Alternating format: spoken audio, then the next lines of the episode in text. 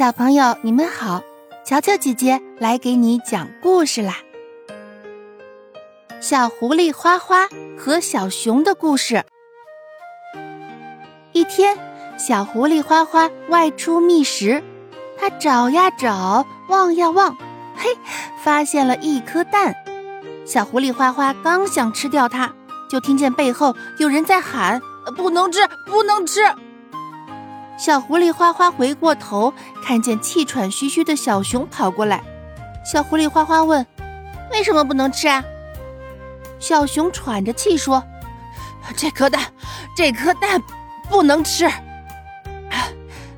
可是这是我好不容易找到的。”小狐狸花花有些不开心了。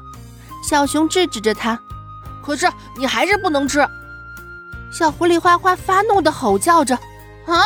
到底为什么不能吃？